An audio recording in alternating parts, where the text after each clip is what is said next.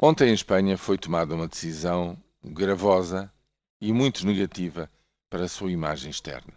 O Banco de Espanha decidiu aprofundar as auditorias externas que pediram uma série de empresas sobre os 14 eh, grupos bancários do país.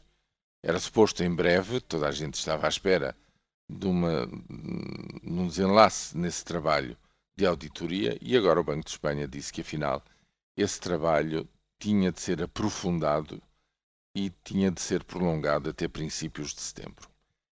Não é gravosa em si esta medida, na medida em que, pelos vistos, se justifica. O que é gravoso é ter havido uma expectativa que sai frustrada nestes campos.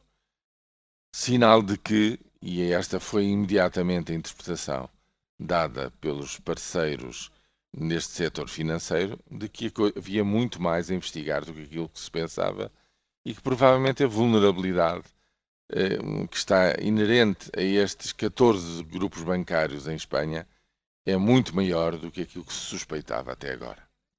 Bom, o resultado disto está à vista. Os juros em qualquer operação de colocação de dívida pública em Espanha vão crescendo de semana para semana.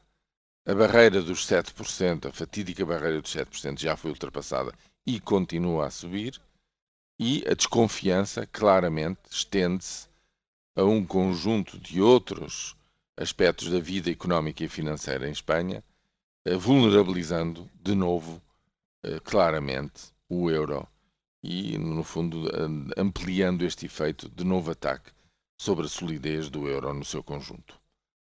Eu, desde miúdo, lembro-me de, de, assistir, digamos, ao célebre slogan aplicado ao setor turístico de Spain is different. Diziam isto sempre naquele inglês macarrónico que continuam, digamos, a usar.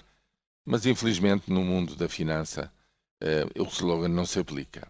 O que se aplica, mais uma vez e neste caso, com efeitos fulminantes, é de que quando há surpresas nestas matérias, as surpresas viram-se sempre para quem as produz.